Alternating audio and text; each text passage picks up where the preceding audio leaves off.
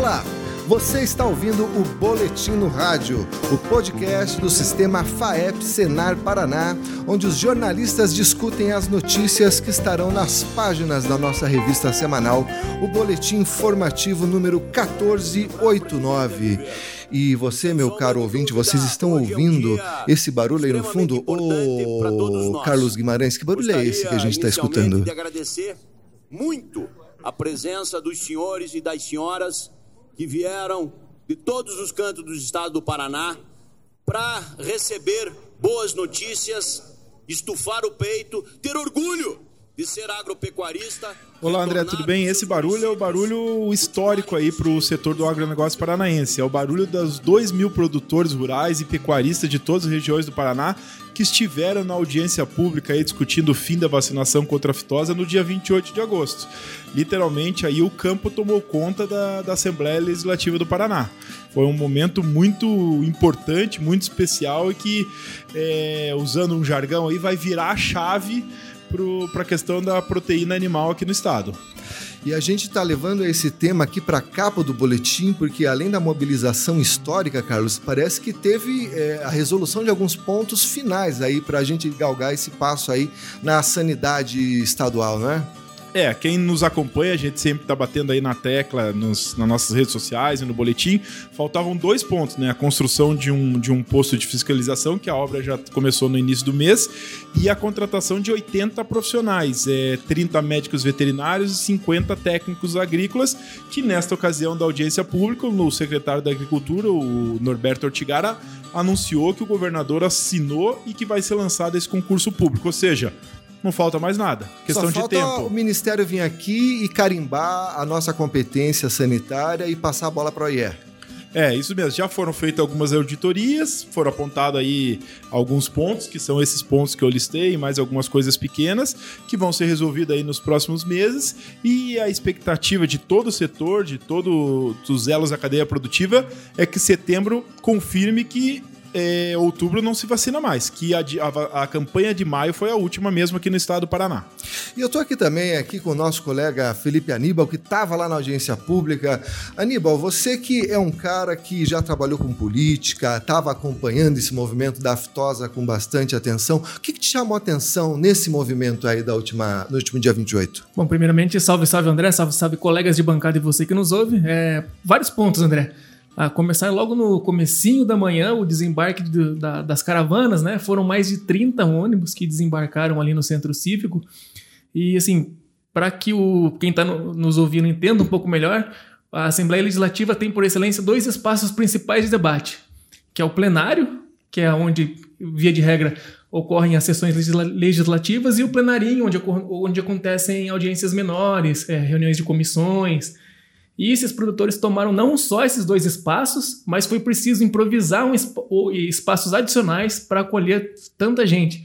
É, eu trabalhei, como você falou, cobrindo política por alguns anos e eu nunca tinha visto uma, uma manifestação tão grande e tão pacífica e tão ordeira dentro da Assembleia Legislativa. Então, acho que é, essa presença em massa, essa manifestação ordeira, como o nosso presidente a Gide Meneghetti colocou, acho que é uma mostra do quanto, do quanto a sociedade paranaense, principalmente o setor agropecuário, está abraçando essa causa e o quanto é importante essa conquista do novo status, né? E você vê, porque além do, do pecuarista, né, esse tipo de, de salto no, no, nosso estado sanitário acaba favorecendo toda a cadeia agropecuária do estado, né? Exatamente, André. Eu conversei com alguns produtores, com vários produtores, né, e eu notei que tinha muitos produtores que não eram pecuaristas. Tinha desde produtores de grãos, é, de hortaliças, que estavam todos é, apoiando é, essa nova conquista, porque isso teria impacto direto não só a pecuária, mas as outras cadeias e, por consequência, a economia do Estado, né? Então, é um selo de reconhecimento internacional que vai ter um impacto positivo na vida de todo mundo. E só para o nosso ouvinte entender um pouco, com esse último passo, que é a contratação dos profissionais, né, como o Carlos mencionou, e a construção da último posto, né, para finalizar esse campo de força, essa barreira física mesmo aqui em torno do Paraná, O Ministério vem aqui no Paraná para testar se ainda tem a circulação viral e, posteriormente isso, ele indica que o, está, o Estado, né, para a Organização Internacional de Sanidade Animal, a OIE, né, para que a OIE reconheça o nosso novo estado sanitário. Daí a gente está com, vamos dizer assim, com o carimbo aberto aí para todo o mercado internacional, né? Então leva alguns anos, mas é, é um caminho sem volta, né? É isso que o pessoal falou muito na audiência. É, a né? expectativa é de que esse aval internacional ocorra em 2021, né? Portanto, daqui, daqui dois anos. É, a partir desse momento em que o Ministério declara que realmente acabou o fim da vacina, tem um ano tem um ano que as fronteiras do Paraná ficam fechadas, depois o Ministério da Agricultura vem aqui ao estado, faz um exame sorológico para constatar que realmente está tudo ok, né, que não tem circulação do vírus, e então é, solicita a OIE para que reconheça esse reconhecimento ocorre então a partir de um ano. Maravilha. E a gente teve várias palestras interessantes lá também, né? Falando das vantagens potenciais aí desse novo status econômico, né? Eu vi que estava o, o pessoal da Adapar, estava o pessoal do o Elias Idec da, da cooperativa Frimeza, né? Exato. Fez uma palestra que parece que foi muito boa. Os ganhos econômicos são muito promissores, né, Carlos? É, essa audiência pública que durou uma manhã inteira, aí, cerca de quatro, cinco horas, como você bem frisou, teve literalmente de tudo. Teve palestra técnica, o pessoal da ADAPAR, o, o, Elias, por exemplo, é um representante do setor produtivo, ele trabalha na Firmeza, uma das principais cooperativas. É, teve apoio político, diversos deputados, não só o deputado Anibele Neto, que foi o, o propositor da audiência pública, outros deputados fizeram questão de, de, de, de reforçar o seu apoio a essa medida de retirada da vacinação. Ou seja, foi um, um, como você falou, foi um campo que ficou completo, de todos os setores produtivos, dentro da da porteira, desculpa, fora da porteira, do legislativo, do executivo, tá todo mundo engajado né, nisso daí que você falou. Eu achei interessante do que o Aníbal é, comentou lá na, no dia da, da, audiência, a gente encontrou muitos produtores que, ah, você produz gado de corte, gado de leite, ave, é, suinocultura, que teoricamente você no primeiro momento acha que são as cadeias produtivas que serão mais impactadas, e obviamente serão, e você, não, não, eu planto grãos. Num primeiro momento, para quem é mais avisado, digamos assim, não entendia o porquê ele estava ali. Mas como a gente escuta muito do, dos especialistas, o Antônio Poloni, né, o assessor da casa, Sim. bate muito nessa tecla, de que o Paraná, com o reconhecimento de área livre de aftosa sem vacinação, vai vender segurança. Ou seja, os outros países vão dizer, opa, o Paraná não... O fato do Paraná vacinar já afasta qualquer é, comprador de, de outras cadeias também. Porque o cara vê, entre aspas, fazer um, uma, um sentido figurado aqui, vê o Estado como doente, apesar de não ser, mas como você toma vacina, você uhum. toma doente. Quem toma remédio é porque tem alguma coisa, ou certo? no mínimo você não confia no teu serviço sanitário. Perfeito. Ou seja, se você está vacinando é que tem uma aspas aí no, na, é. na, questão da sua defesa sanitária. Então, essa retirada dessa aspas, essa retirada dessa vacina, dessa vacina vai impactar em todas as cadeias produtivas. Literalmente, a proteína animal, vegetal e outras tantas aí.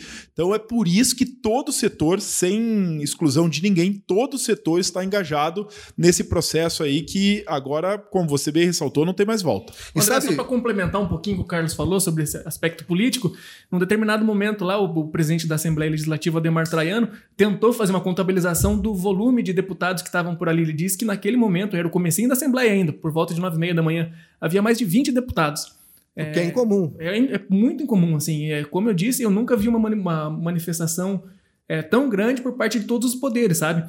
É, a gente tinha ali, então, uma manifestação efetiva muito representativa da Assembleia. Tinha o Guto Silva, que é o secretário-chefe da Casa Civil, representando o governador naquele ato, e além do secretário Ortigara. Então, é, tinha o, o, próprio setor envolvido, né, o setor agropecuário, a, ou seja, a sociedade civil organizada, tinha poder legislativo e tinha poder judiciário. Então, é um apoio global a, a essa conquista que o Paraná está perseguindo aí há pelo menos 40 anos. E sabe o que mais me chamou a atenção, Aníbal? Que mesmo dentro desse conjunto né, de ideais, de propostas na mesma direção, houve espaço para o contraditório. Quem não era a favor da retirada da vacina, como era o caso do representante da sociedade rural, teve espaço para falar, para argumentar, foi ouvido com muito respeito, né? expôs os argumentos dele, de modo que é um processo que não está atropelando ninguém, não está passando por cima é, do Estado Estado democrático, é uma coisa que foi muito conversada. E é, e é comum, né, gente, no, que, que não haja uma unanimidade completa. Sim, foi uma aula de civismo e de democracia, né? É verdade. E, assim, o próprio representante da sociedade rural, o Masteris Garione, ele disse, né, que ele é, tem, apresentou os, momentos, o, os argumentos dele pelos quais ele é contrário mas que respeita a decisão da maioria. Afinal, democracia é isso, né? Exatamente, o Estado como um todo vai ganhar, né? E, o, e, a gente sabe que esse não é um caminho que começou a ser trilhado agora, né? A gente está lutando há muito tempo para conseguir chegar nesse nível aí de, de qualidade do serviço veterinário para poder pedir a retirada da vacina. E eu queria cumprimentar aqui a nossa querida Bruna Miller. É, Bruna, a gente já fez, já caminhou um bom pedaço aí para até retirar a vacina, né? Exatamente, André. Esse ano mesmo a FAEP aí também já promoveu uns, uns encontros que rodaram o Paraná por seis municípios, né? Também promovendo essa questão da retirada da vacinação, reuniu mais de 4 mil produtores aí da, no, nos municípios, né, nas regiões, e, e, também trouxe essa. Foi um, foi um, foram eventos muito interessantes nesse sentido, né? De também mobilizar os produtores que participaram, que, que estavam lá tirando suas dúvidas, né? Que muitos ainda têm essa, ainda estavam, né, vamos dizer assim, um pouco querendo essa conquista, né, sabendo da, das, dos aspectos positivos, mas com certas dúvidas, né, mas ah, e agora? O que, que vai mudar, né, o que, será que vai acontecer alguma coisa que pode me prejudicar, algo do tipo, e foi, foram eventos muito importantes nesse sentido, né, para tirar todas essas dúvidas, para a participação, né, dos produtores, para, é, é, acho que foi um momento também de, de, de ver, né, essa, essa mobilização, né, ver o tanto de, de, de pessoas, né, tantos produtores, como é, a, a parceria né, público-privada, é, se mobilizando em favor dessa, desse, desse status né, que o Paraná está tá prestes a conquistar. Que daí todo mundo pode faz, dar esse passo junto e com segurança, né? Porque você já não tem mais dúvida, você sabe como é que vai ser na prática. Exatamente, né? exatamente. E foram eventos assim, muito elucidativos, né? É, exatamente, com palestras da ADAPAR, com a participação aí da, da, da do Elias Idec também, da Frimeza, né? É, focando não apenas nos aspectos comerciais, que a, acredito que seja até a, a parte de, de, mais interesse né, dos produtores, os, os, aspectos econômicos, mas também nos aspectos técnicos, né? Para o entendimento mesmo uh, total do, do assunto, que eu acho que é muito importante, né? A, toda, todo mundo envolvido ter, principalmente os produtores, que são os maiores né, interessados e afetados nesse sentido, eles terem todo o conhecimento necessário desse, desse novo status aí. E sabe que você falou em, em questão econômica, né? O aspecto econômico, os ganhos né, que estão latentes aí para essas cadeias, principalmente da proteína animal.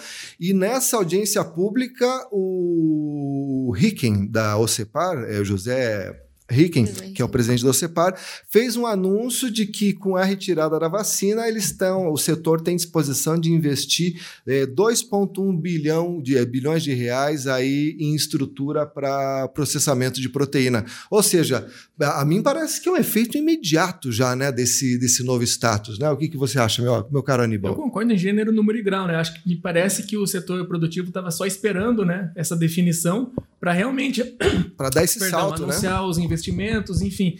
Porque até uma, uma declaração que o Elisedec deu durante a audiência pública que me chamou muita atenção, ele falou assim que a terra, assim, a sanidade, ela não vale nada. É verdade. O que, o, o que, que, isso, o que, que esse status vai fazer? Vai agregar valor a toda a cadeia produtiva. O produtor, a indústria, todo mundo vai sair ganhando com isso.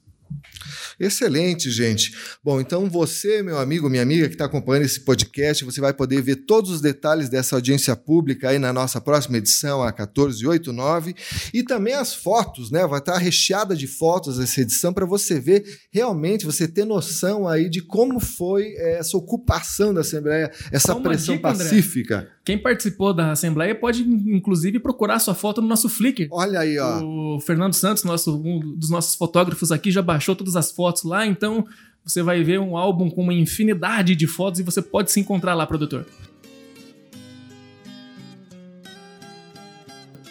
E além dessa matéria sobre audiência pública, nós também vamos ter uma reportagem sobre uma nova regra que passa a valer agora a partir do dia 10 de setembro, que é a obrigatoriedade de você inserir no receituário agronômico as coordenadas geográficas de onde vai ser feita a aplicação. É, você é produtor, você não tem que se preocupar com nada. Essa regra é para que o engenheiro agrônomo, profissional que vai preencher o receituário, que vai ter que se atentar para esse novo detalhe, né? Nós temos uma entrevista aí com especialista aí sobre esse tema, tirando várias dúvidas aí. Eu achei sensacional essa entrevista, Carlos. Você leu essa entrevista? E li essa entrevista e ele vai no, no, no, nos detalhes que. Nos detalhes, que né? É, é, é, um tutorial. É um Aquela tutorial. entrevista é literalmente um tutorial pro profissional. E como você bem ressaltou, o produtor ele não tem a responsabilidade, mas é sempre bom ficar de olho no agrônomo que, no profissional que está cobrando, que tá prestando serviço ele, a ele, para que ele coloque isso aí. Mas como você falou, essa entrevista tá um. tá detalhada. Muito boa. Você também vai ver um, um case muito bacana de um, de um, profissional aí da área de segurança, da Polícia Militar, que através do Senar descobriu a paixão aí pelo ferrageamento. É uma história muito bacana que o Felipe Aníbal descobriu lá em Pinhalão, né? Também vai ler nessa edição aí que a FAEP esteve em várias regiões do estado aí apresentando um seminário para tirar dúvidas e elucidar questões sobre o bicudo da cana de açúcar, que é uma praga aí que está atacando os canaviais e não é de hoje, né? A FAEP está sempre atenta e atuante aí nessa questão. E a coluna Memórias do Campo, que trata aí da suinocultura paranaense, que é grande hoje, mas começou pequenininha também, né? Tudo isso você encontra na edição 1489 do nosso boletim informativo. Eu queria agradecer aqui a presença dos nossos amigos aí, do Felipe, da Bruna, do Carlos. Eu sou André Amorim e você pode encontrar outras edições desse podcast no nosso site www.sistemafaep.org.br. Nesse endereço você também encontra o link para as nossas redes sociais, o Facebook, o Twitter, o LinkedIn, o Instagram. Acesse lá, participe e você vai ter todas as informações aí da, da agricultura pecuária paranaense. Um forte abraço. A edição desse programa é de Lucas Silva, coordenação de Carlos Guimarães e até semana que vem.